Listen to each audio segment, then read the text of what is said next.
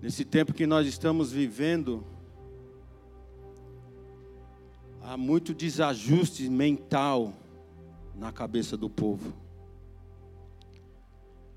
E nós somos povo. Nós não somos do mundo, mas nós estamos no mundo. E a igreja, ela não está dentro de uma bolha, liberto de tudo. Nós estamos no mundo, nós estamos sofrendo as consequências de tudo que está acontecendo no mundo. E eu quero confessar a vocês que nessa manhã é um grande desafio para mim falar sobre isso. Não porque não conheço do assunto, conheço, já estudei bastante, já tratei pessoas, mas falar em púlpito e tentar desmiuçar coisa didática e também encaminhar diretamente para a cura de Deus é um desafio para mim nessa manhã. Então eu conto com a colaboração de vocês. Que vocês tenham paciência comigo. E eu tenho certeza que Deus vai fazer uma grande obra nessa igreja nessa manhã. O que me motivou a trazer esse assunto aqui nessa manhã algo que aconteceu na minha família essa semana. Ah, a minha irmã?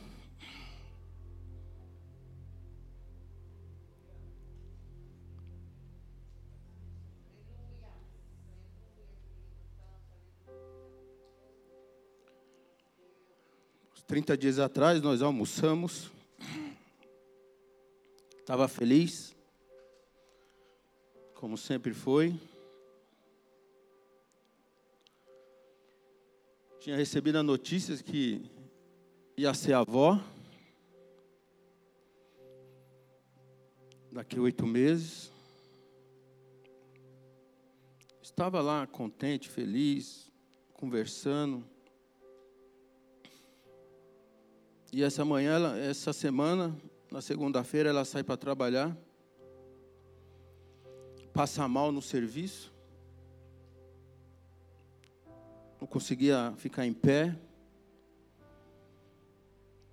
os lábios começaram a ficar roxos. Aí levaram ela até um, um médico. Então ela foi ali o médico disse que ela está com depressão e com crise de pânico. Hoje ela está em casa, ela não consegue sair de dentro de casa, ela tem medo de sair de dentro de casa. Ela está lá tomando os remédios, sendo cuidada. Mas isso mexeu comigo. E é por isso que eu estou tendo esse desafio de falar sobre isso com vocês nessa manhã. Porque eu sei que aqui no meio da igreja, para quem está em casa, se você não está passando por isso, você tem alguém na sua casa que está passando por isso.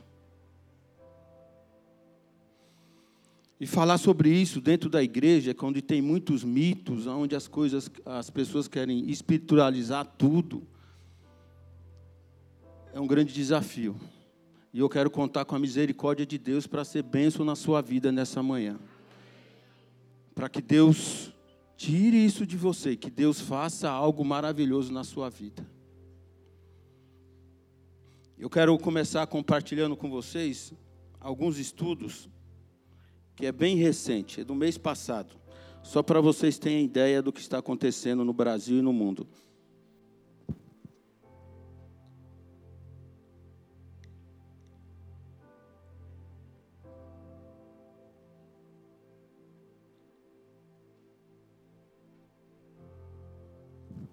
Estudo feito pela USP de São Paulo.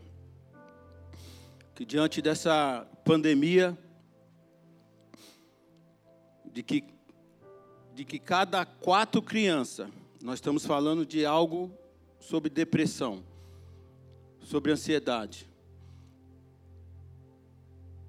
que não tem, não tem, não pega, não escolhe idade, não escolhe classe política, não escolhe classe social, não escolhe se é branco, preto, amarelo, não escolhe nada disso. Ela vem e faz o estrago. Então, que de quatro crianças, de cada quatro crianças, uma está depressiva. Os sintomas é de depressão e de ansiedade. Aí some tudo isso, as crianças que estão ficando em casa durante esse período, não tem aula. Some tudo isso que é, é o tempo que mais elas estão apanhando dos pais. Porque a mãe, o pai que saía de manhã e voltava, via a criança, brincava tal. Agora pense o dia inteiro, fazendo arte, fazendo isso. E os pais, as mães, naquele, naquele seu período de, né, de menopausa ou de é, menstruação, aquela coisa toda que os hormônios vão lá em cima que não aguentam e senta o pau na criança. Pense isso não só hoje, mas pense isso daqui 10 anos, 15 anos, o efeito que vai ter na vida de cada criança.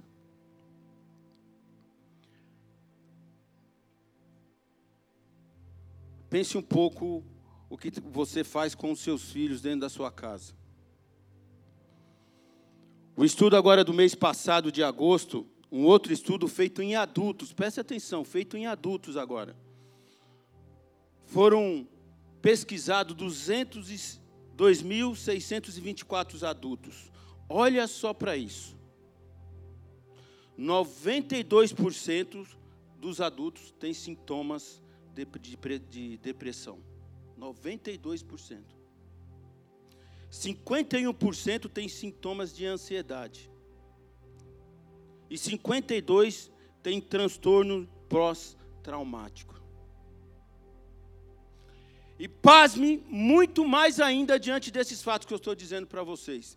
Que 80% de tudo desses, dessas pessoas, 80% não estão tendo tratamento, não tem ninguém tratando, nem com medicamento, nem com terapia, nem com nada. Imagine tudo isso acontecendo na vida dessas pessoas, sem tratamento, sem nada, o que vai causar na vida dessas pessoas, na família, no meio em que eles convivem. Pense nisso comigo.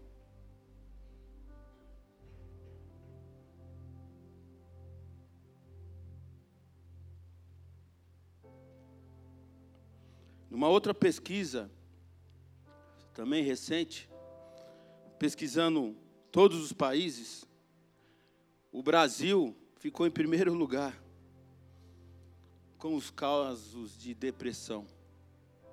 Em segundo lugar, a Irlanda. Em terceiro lugar, os Estados Unidos.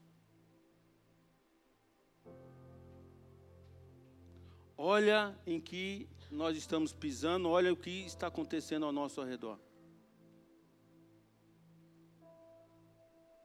E a igreja está no meio de tudo isso. Você está no meio de tudo isso. Eu estou no meio de tudo isso. O seu colega de trabalho está no meio de tudo isso.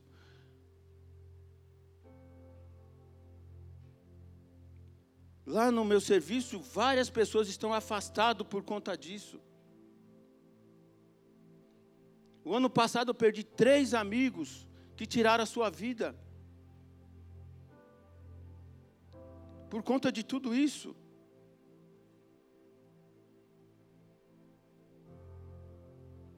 Nós estamos vivendo um momento crítico do mundo, da sociedade, da igreja, e nós temos que, como igreja, se atentar para essas, para essas coisas, porque é aqui que nós vamos. Se nós temos uma igreja, um ambiente, uma comunidade que não se preocupa com isso, nós vamos ter vários problemas por aí, porque nós vamos ter pessoas sentadas ao nosso meio que por mais que você se, se prepare, por mais que haja é, o desejo do nosso coração para quem sobe aqui e prega, você está aí sentado, mas tudo que se fala, a sua condição no momento não permite que a ação do Espírito Santo seja eficiente, porque o que você está vivendo nesse momento, tudo que eu falar aqui não vai fazer efeito em você.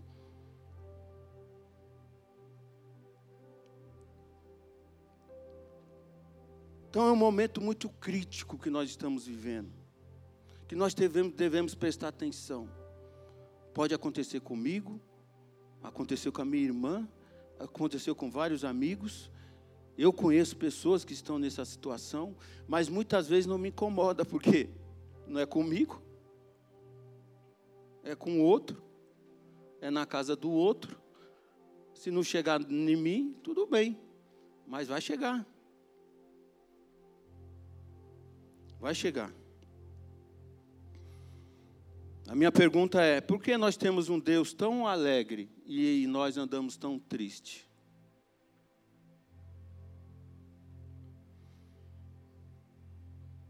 Por que nós temos um Deus tão alegre e nós andamos tão triste?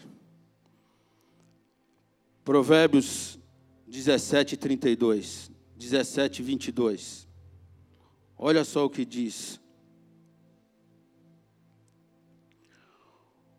O coração bem disposto é remédio eficiente, mas o espírito oprimido resseca os ossos. Vou repetir. O coração bem disposto é remédio eficiente, mas o espírito oprimido resseca os ossos.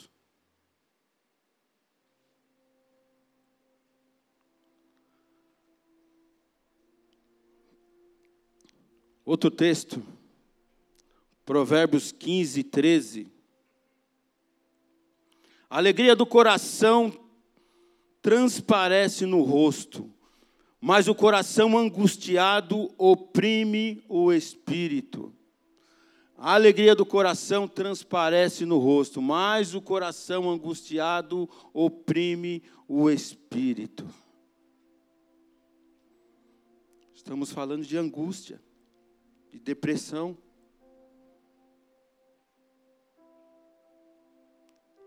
É mais do que urgente a igreja de Cristo se atentar para essas coisas, do que está acontecendo aí fora. E o ser humano, Deus, quando nos projetou, nos fez, nos moldou, Ele nos projetou para ser pessoas, seres felizes, não deprimidos, não caídos, não ansiosos, porque Ele nos projetou para isso. É um Deus feliz. E um Deus feliz jamais faria uma criatura, um ser, algo que Ele projetou para ser infeliz, deprimido, ansioso, angustiado, maltratado.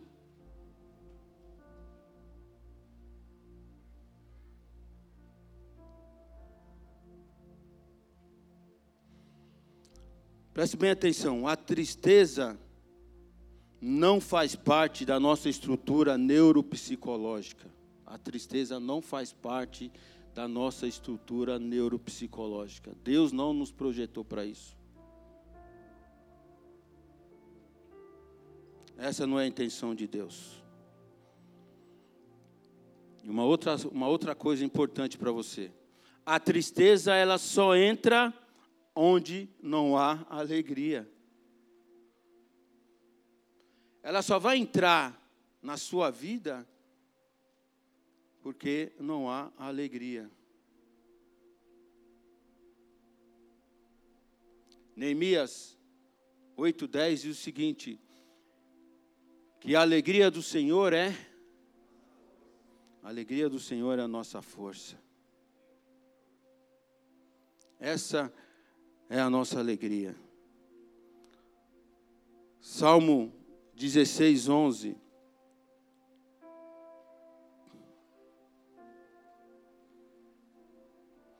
Tu me farás conhecer a vereda da vida, alegria plena na tua presença, eterno prazer à tua direita. É assim que Deus quer, Ele nos encaminha para conhecer a sua alegria. Esse é o desejo de Deus para cada um de nós, para mim e para você para a nossa casa.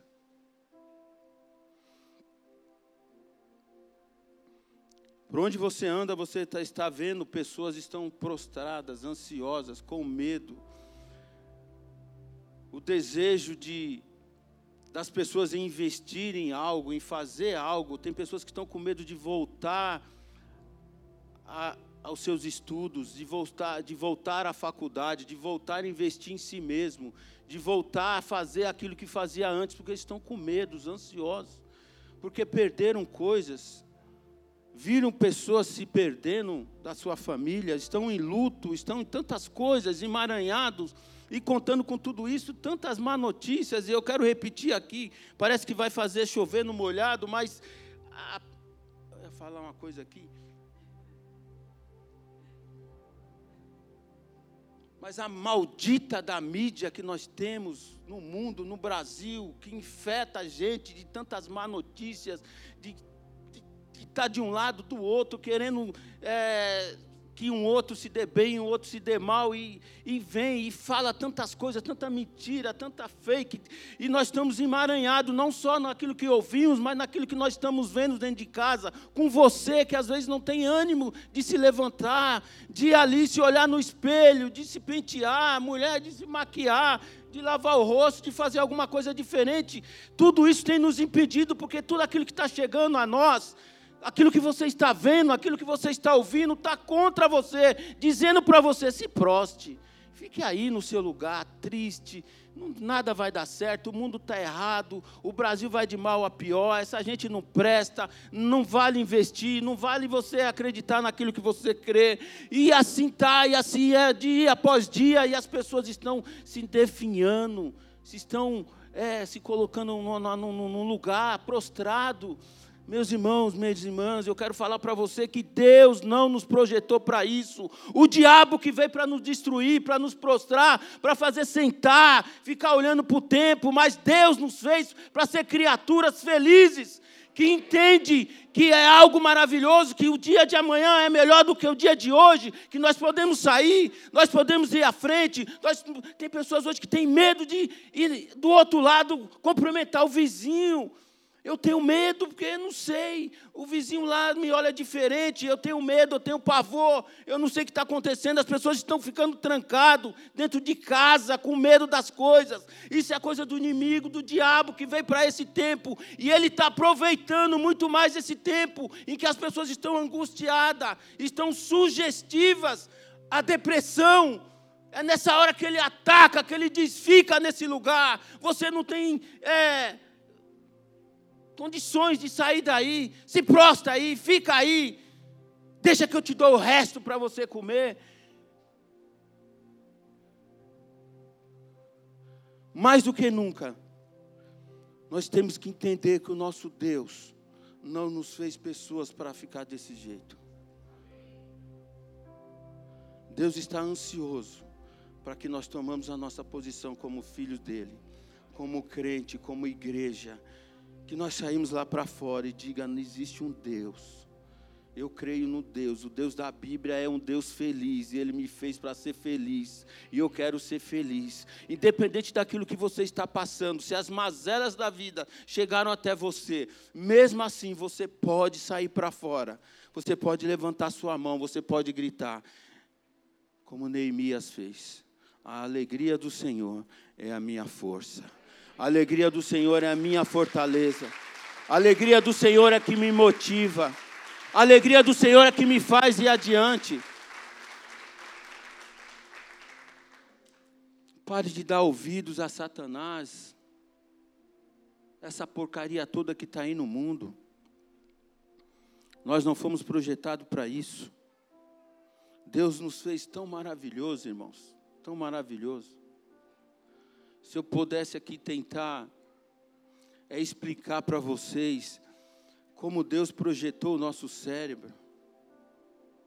Os cientistas dizem que nós somos dotados de 86 bilhões de neurônios no nosso cérebro. Para que tudo fosse processado, passasse por ele, as nossas emoções, os nossos intelectos, os nossos conhecimentos os nossos afetos, tudo passa por Ele, tudo é registrado por Ele, é uma ramificação que vai, vai, vai, vai, entendeu? E 86 bilhões. E entre uma ligação e outras, existe o que os cientistas falam que é a sinapse, que é os neurotransmissor. É justamente aí que muitas pessoas não entendem que a química que nós conhecemos como serotonina, dopamina, que faz é o bem-estar, que vai e age na depressão, muitas vezes ela não funciona muito bem. Aqueles que deveriam comunicar entre um, neu, um neuro, neurônio e outro está falhando. É o defeito de comunicação. E é aí que nós precisamos de ajuda também. Falar para a igreja que ela precisa de uma ajuda de um profissional de saúde, muito crente não aceita isso. Se a pessoa está ruim das vistas, não está enxergando, vai no oftalmologista de boa. E aí, está de óculos? Tô, tá, não está enxergando, fui no oftalmo, mandou eu comprar um óculos, agora estou usando óculos, eu estou bem, estou lendo bem e tal. Bom. A pessoa está com. Andando mal, está com a perna doendo. Vai lá no ortopedista, passa por um médico, o médico passa um, remédio, toma isso aqui tantos dias, você vai melhorar. E a pessoa vai se cuida, está ruim do coração. Vai no cardiologista, faz os exames, vai lá, dá um remedinho, você vai ter que tomar o remédio a vida inteira, porque a pessoa toma de boa. Mas se está com sintomas de depressão, você fala para o crente, procura uma ajuda, Deus é poderoso, Deus pode fazer um milagre, mas Ele usa a mão de médicos, de pessoas. Vai procurar um especialista, pelo amor de Deus, isso é coisa. Eu não estou doente, eu não estou louco. Eu vou procurar um psiquiatra para quê? Eu não estou louco. Eu não estou louco.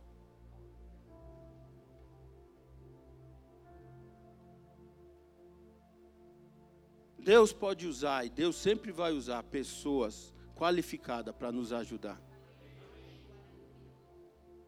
Se fosse assim, a gente ia para a porta do hospital e ficava lá. Chegando alguém, você está o quê, meu? Não, não. nome de Jesus, está curado, vai embora. Outro, manda Jesus, vai embora, vai embora. Mandava todo mundo embora, fechava o hospital e nós ficávamos lá na porta, dizendo que está curado, está curado, vai embora, vai para casa. Não. Os médicos são necessários para nossas ajudas. Eles estudam para isso e Deus usa a vida deles para isso. Então nós temos que parar com essa cultura. Se existe algo que te, que que está te levando para esse caminho, quebre em nome de Jesus. Ore, Deus pode te curar na hora, mas também Ele pode que Ele deseja que de repente você vá procurar um médico, um especialista que vai te ajudar nisso vai te tratar, vai te dar uma terapia, vai te dar um medicamento e você vai sair disso. Mas não fique prostrado, com medo, dizendo que não. Meus irmãos, mais do que nunca nesse tempo, agora, muita gente está desse, desse jeito, está precisando. Quem sabe você precisa. Quem sabe você precisa. E vá procurar ajuda. Isso não é desmérito para ninguém, pelo contrário. Deus quer, Deus quer usar pessoas que estudaram a vida inteira, né? Nós percebemos que com esses neurotransmissores, Deus nos projetou para sermos felizes.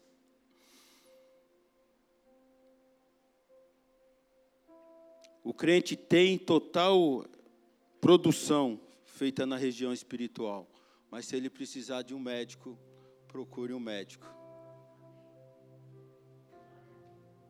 Mas nós cremos, nós sabemos que Deus é capaz de fazer coisas maravilhosas. E entre de, a depressão nós temos aquela que nós falamos que é endógenas, que é aquilo que, que é interno, é defeito, é a química que não está funcionando, o hormônio não está funcionando direito na, no nosso cérebro, que nós temos que procurar ajuda. E nós temos aquelas que são a reativa, que são as coisas externas. É o trauma, é aquilo que está acontecendo no dia a dia, aquilo que você está vendo com os seus olhos. Essa é a depressão reativa, é aquilo que vai te encolhendo, vai te fazendo ficar com medo das coisas.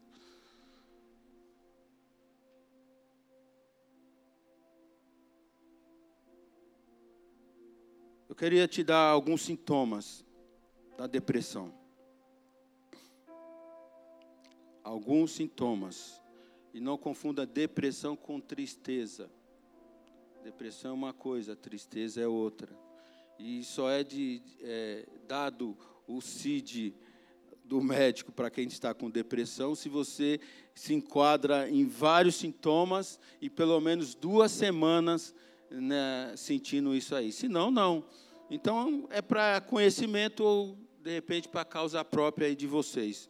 A primeira, tristeza constante, ansiedade, pessimismo, sentimento de culpa, insônia, dorme muito pouco ou dorme demais, fadiga, falta de apetite ou come demais, pensamentos de morte ou suicídio, mau humor, pensamentos negativos, alcoolismo, irritado, ansiedade e higiene precária.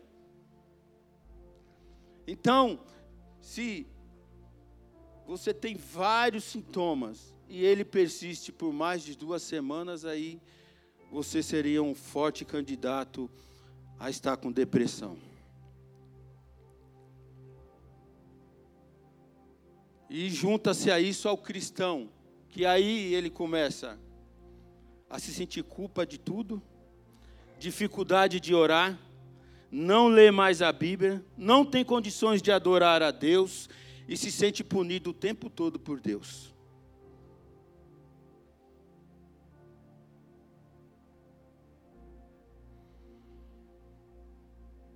E é por isso que é tão difícil tratar um crente com depressão. Porque ele sempre tem a resposta pronta, pronta do que ele sente e do que ele acha.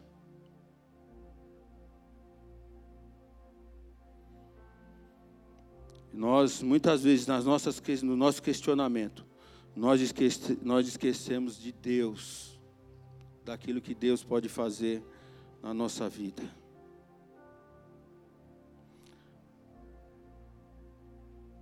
Mas eu queria falar também que nós temos a nosso favor o maior terapeuta do mundo. Nós temos a nosso favor o maior terapeuta do mundo. Com a minha irmã, eu só pude ajudá-la levando ao médico, dando remédio. Mas eu não pude, não pude, no sentido de que ainda ela não crê, que existe um terapeuta muito maior do que ela possa imaginar, que pode levantar ela da prostração, que pode curar ela de tudo que ela está passando porque ainda ela depende só da médica, ainda ela depende só dos medicamentos, mas nós temos tudo isso, mas nós temos algo muito maior, que é o maior terapeuta do mundo, que é Deus. Porque quando nós é, vamos fazer uma terapia, o terapeuta está ali te escutando, e ele fica formulando algumas coisas, que pode ser ou não pode ser. E você fala, você fala, você fala, você fala, e ele fica ali te escutando. E ele vai formulando dentro da sua experiência, ele vai formulando algumas coisas que pode te levar para um caminho ou não. Mas ele não é Deus. E quando nós abrimos a nossa boca para falar, nós temos um Deus. Porque ele sabe todas as coisas. Ele sabe o que está de errado, Ele sabe o que está nos angustiando, Ele sabe aquilo que nos está fazendo chorar, Ele sabe aquilo que está nos fazendo ficar prostrado. Então, quando a gente abre a nossa boca para o nosso Deus, Ele é o maior terapeuta do mundo. Ele vem com uma cura, Ele vem com algo sobrenatural sobre a nossa vida. Ele é o maior terapeuta do mundo. E é através da verbalização que começa a cura. Se você só escuta, escuta, escuta, e balança a cabeça, e não está certo, e faz um joinha, mas você nunca é capaz de verbalizar aquilo que está acontecendo com você, você nunca vai fazer parte da cura. Você tem que verbalizar. Todo o processo de cura que eu vou mostrar para você aqui na Bíblia começou com a verbalização. As pessoas falam com Deus, as pessoas abrem a boca para Deus, ou ora, ou questiona, mas Deus diz: fala, meu, abra a boca, verbaliza o que está acontecendo. Eu sou um Deus, eu sei o que está acontecendo, mas verbaliza, fala o que está pegando aí com você. Tira para fora, joga para fora, e eu vou usar a cura, eu vou curar você, mas eu quero ouvir de você o que está acontecendo. Verbaliza, abra sua boca. Não tenha medo de falar. A cura, o processo da cura é quando você se dispõe a começar a falar com Deus, a orar, a buscar a cura, a falar para Deus: Deus, dói aqui, pega aqui, eu não estou conseguindo fazer isso, está errado aqui. Deus, é pecado, me perdoa, me faz, e Deus vai trabalhar na sua vida. Mas você tem que fazer parte do processo, você tem que começar a verbalizar as coisas internas que estão dentro de você. Comece a fazer isso. De nada adianta um homem ou uma mulher ficar aqui no púlpito falando com você e você, amém. Glória a Deus. E então, mas é a sua parte é você olhar para Deus e verbalizar, Deus é aqui, ó. Deus é aqui, ó. Deus é aqui. Tá errado, não estou conseguindo. Você tem que fazer parte do processo. As pessoas hoje têm medo de falar, engraçado. Presta atenção. Nós temos um Deus que está todo o tempo querendo nos escutar, amém? Nada contra. Cadê o André? Nada contra. Pelo contrário. Acabei de dizer que é necessário. Mas por que as pessoas aluga um tempo com um terapeuta, paga um tempo para o terapeuta para poder ouvi-los. Se nós temos um Deus que está todo o tempo querendo nos ouvir. O terapeuta faz parte do processo. Mas nós temos que verbalizar com Deus. Nós temos que abrir o nosso coração para Deus. Então, irmãos, em nome de Jesus, abra sua boca verbalize aquilo que está acontecendo com você. E se escancare para Deus. Não tenha medo do julgamento de Deus. Porque Deus já sabe tudo que está acontecendo com você, você não esconde nada dele. Então abra sua boca, verbaliza. Se você deseja cura, verbaliza para Deus. É assim que aconteceu com os vários salmos da Bíblia. Você vai ler, eu vou ler algum, um aqui com você. Pessoas que entenderam que para ser curado tiveram que buscar Deus e verbalizar tudo com Deus. E aí Deus veio e curou. Porque nós temos isso a nosso favor. Quem está lá no mundo não tem, nós temos. Nós temos isso, porque Ele nos projetou. Ele sabe onde pôr a mão, Ele sabe onde curar. Ele sabe onde vai nos restaurar. Então não tenha medo. Não dependa só de alguém que ore por você, mas faça isso por você também.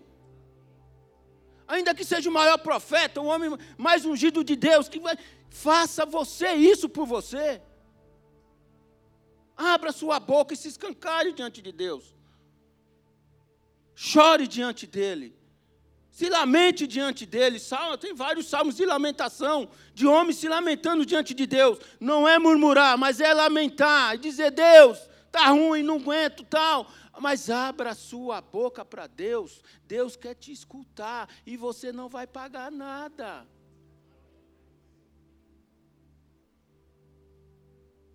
A única coisa, abra sua boca. Faz parte do processo. Fale com Deus. Deus quer te ouvir nessa manhã. Sabia que tem,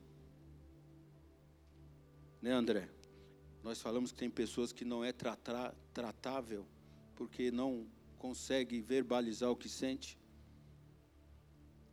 Então a pessoa vai ali e fica dias após dias, senta, paga para o terapeuta, mas só vai lá para sentar. Cruza os braços, as pernas e fica lá.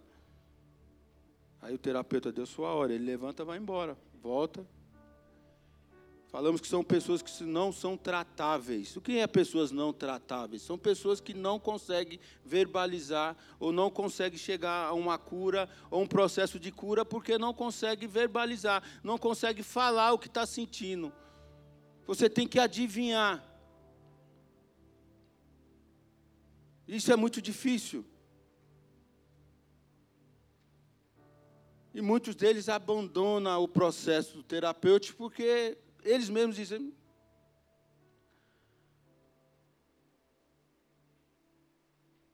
Então, nessa manhã, o processo da cura vai começar por você. Porque você vai ter que abrir a sua boca para Deus.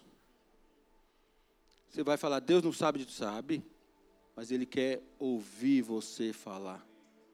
Ele quer que você verbalize as coisas que estão tá acontecendo com você. Desembucha, fala, né? Filipenses 4, 6 e 7.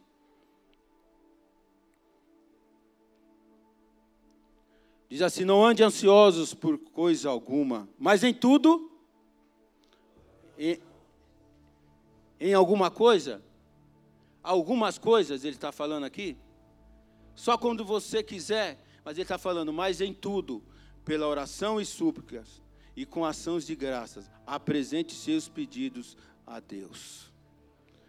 Em tudo, em tudo, apresente os seus pedidos a Deus. Não é em algumas coisas, é em tudo. Você tem essa liberdade, Deus te deu essa liberdade de você chegar diante dele, se apresentar diante dele. E em tudo, em tudo, em tudo, colocar diante dele. Essa vontade de Deus. Porque do outro lado, tem um Deus que está querendo nos escutar. Salmo 116 diz a mesma coisa, de 1 a 7. Olha que processo maravilhoso. Eu disse: Eu amo o Senhor porque Ele me ouviu quando lhe fiz a minha súplica. Deus está te ouvindo. Deus está com o ouvido dele escancarado para te ouvir. Então Deus quer ouvir a sua súplica nessa manhã. Aquilo que está acontecendo com você, meu irmão, não tenha vergonha de falar com Deus. Deus deseja te ouvir nessa manhã. Ele quer te ouvir. Não fique parado. E Deus é, poderia falar de várias coisas aqui, mas eu quero terminar falando de um processo terapêutico que, para mim, na Bíblia, é o mais incrível de todos, porque Deus envolve ali medicamento, Deus envolve ali é, terapia, e Deus envolve ali a ação sobrenatural de Deus, que é na vida de Elias. A gente vê Elias no 1 Reis capítulo 18 com um homem, aquele que vai arrebentando tudo, acaba com a idolatria, é o líder espiritual, ele vai, de, arrebenta tudo, ele é aclamado pelo povo. No capítulo 18, ele é o camisa 10 da seleção. Ele acabou com tudo, ele fez tudo, ele é aclamado, ele é aquele cara que todo mundo queria estar perto dele, mas lá no capítulo 19, em seguida, de repente, ele está correndo com medo, depressivo, pedindo a morte. Pedindo a morte. E isso acontece muitas vezes com homens, com líderes. Às vezes a gente vê pessoas que falam assim: Fulano de Tal é o arrimo de família, é aquele que tudo passa por ele dentro da casa dele. Está bem sugestivo a ter uma depressão, porque em algum momento ele vai achar que a carga é muito pesada, a conta vai chegar. Tem os líderes. Ninguém é super-homem. Acho que o João falou isso aqui outro dia. Ninguém, Deus não fez ninguém para ser super-homem, suportar a carga do outro e ainda a sua, e se envolver com tudo. Uma hora a conta chega. Tem, às vezes a gente fala, fulano de tal, lá na família, lá é o para-raio, tudo passa por ele, tudo. A conta vai chegar esgotamento físico, emocional, vai chegar, porque é muita coisa. Por mais que você se dê bem, o estresse, as coisas vão chegar e vai te pegar. Ninguém é super-homem, ninguém aguenta tudo isso, muito mais nos dias de hoje, onde essa carga pesada está em cima da gente espiritual, físico, emocional, estresse, tudo. Nós não somos super-homens, não bata no peito e diga que você é o máximo, não é.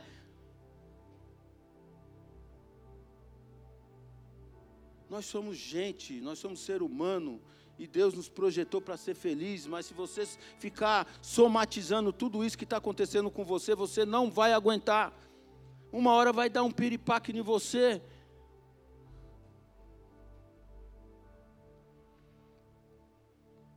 Nós precisamos. Outro dia eu estava conversando com a, a minha cardiologista, doutora Cristina. E a minha consulta, a minha não, todos os pacientes dela, a consulta dela é de duas horas. Aí você chega lá, leva os, os exames, ela olha, e aí, você está bem? Os exames aí, doutora. O exame eu já vi, eu quero ouvir de você. Que, que, como é que você está? E eu nunca fiquei. Quando a Valdete também passa com ela, falou, e uma vez eu fui levar a Valdete e eu quase fui embora, porque ficar esperando duas horas. É, de fato eu saí, fui dar uma volta, voltei e perguntei para a recepcionista, a, a minha mulher já foi embora? Falou, não, ainda está lá em cima com a doutora. Eu falei, não acredito. Essa mulher não sabe ganhar dinheiro. Duas horas com o paciente, duas horas. Eu comecei a passar com ela. Eu falei, comigo ela não vai ficar duas horas nunca. Duas horas com a mulher. Não tem jeito. Ela olha, tudo calminha. E ela é daquelas antigas, não tem nada no computador, não. Ela pega umas fichinhas e vai anotando. Ah, você viu os resultados do anterior? Olha esse. E você tem que ficar ali. E nesse tempo ela está te observando. E você? Como é que está o seu serviço lá? É, doutor, assim, assim, assim. Bom. Olha, então. Em casa, como é que está? É, de vez em quando a gente briga lá, eu, a mulher. Bom, faz parte, né? Faz. Bom. E aí vai, duas horas. Por incrível que pareça. E no retorno eu acho que é retorno. Duas horas no retorno.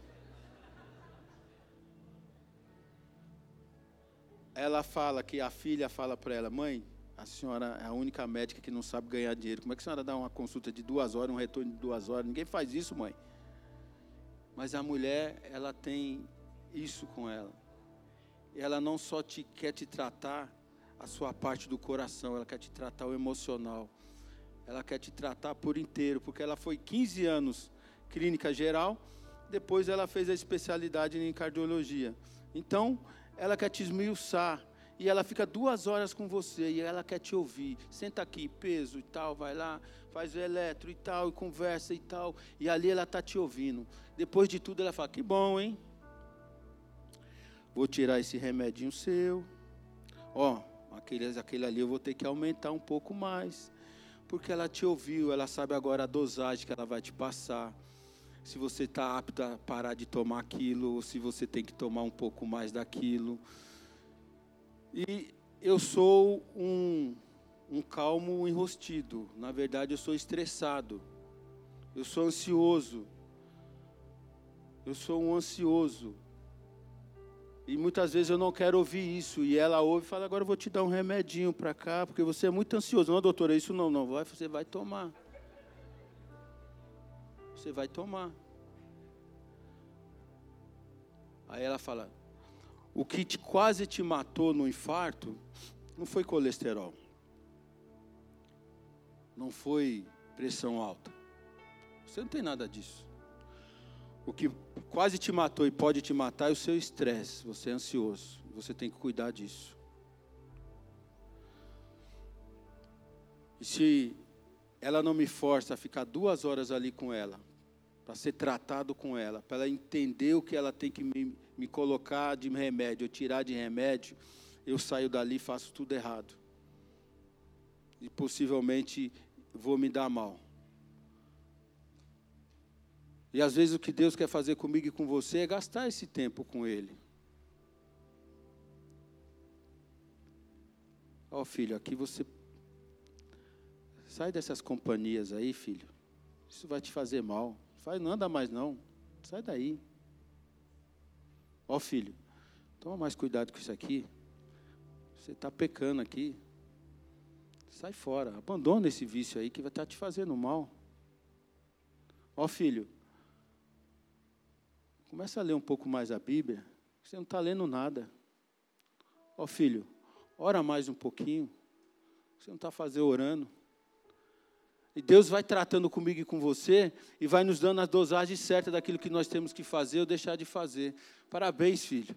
Olha, para quem não lia a Bíblia, você leu a Bíblia o ano inteiro. Olha, parabéns.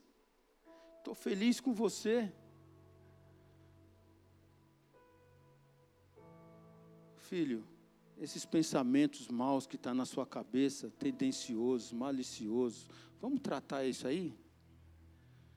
Você está vendo que isso está te afastando um pouco da minha comunhão? Esses pensamentos que está te levando, vamos conversar eu e você, vamos tratar aqui.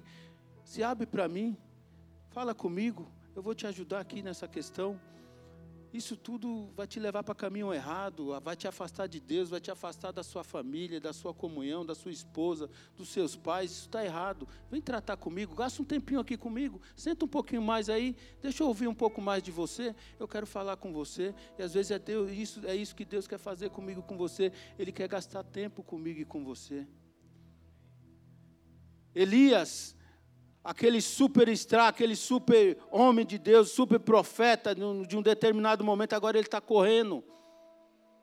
Ele quer ficar isolado, ele se afasta do seu melhor amigo Eliseu e vai para um lugar afastado, quer ficar isolado, e lá ele pede a morte, lá ele não tem mais expectativa nenhuma de vida, mas a Bíblia diz que Deus foi lá falar com ele. Deus fala, Elias, o que você está fazendo aqui, Elias? E a nossa depressão é, nos tira do, do, da, do, da, da, direção dos caminhos de Deus. E Deus volta para o meu caminho. Faz o que eu estou te fazendo, falando, Elias. E, e, Elias, não, Senhor, porque o, a depressão nos faz é, ir para vários caminhos, mas todos os caminhos estão nos levando para o lugar errado. E Deus fala, Elias. E Elias, então, não, mas porque só está eu agora. E Deus, não, Elias. Tem mais sete mil lá, Elias. Porque muitas vezes a depressão nos faz sentir que nós somos o patinho feio da história, que tudo está acontecendo só comigo, só com você, que o mundo se fechou. E muitas vezes o que você está passando, a pessoa que está do seu lado também está passando. Às vezes coisa pior do que você, e você se fecha. E a cura de Deus está ali querendo te, te, alcançar e você se fecha. Você não quer a cura de Deus. E você começa a dizer: não, mas que é só, só eu. Lá em casa é só eu. Lá é só acontece comigo. Só eu estou desempregado. Só eu fui mandado embora. Só eu perdi minha mãe. Só eu perdi meu pai. Só eu, só eu, só eu, só eu. E Deus está falando: Elias, tem mais sete mil aí, Elias. Não é só você, não. Às vezes Deus quer te alcançar, Deus quer te curar. Deus quer te mostrar que além de você, existe muitas outras pessoas que ele já começou o processo de cura, mas ele quer te curar também. Deus quer te curar nessa manhã. Se você veio aqui nessa manhã, se você está na sua casa, ouvindo essa palavra de Deus, eu quero falar para você nessa manhã que Deus quer fazer o sobrenatural com uma só palavra. Se você verbalizar, se você colocar para fora, com uma só palavra, Deus pode te curar nesta manhã.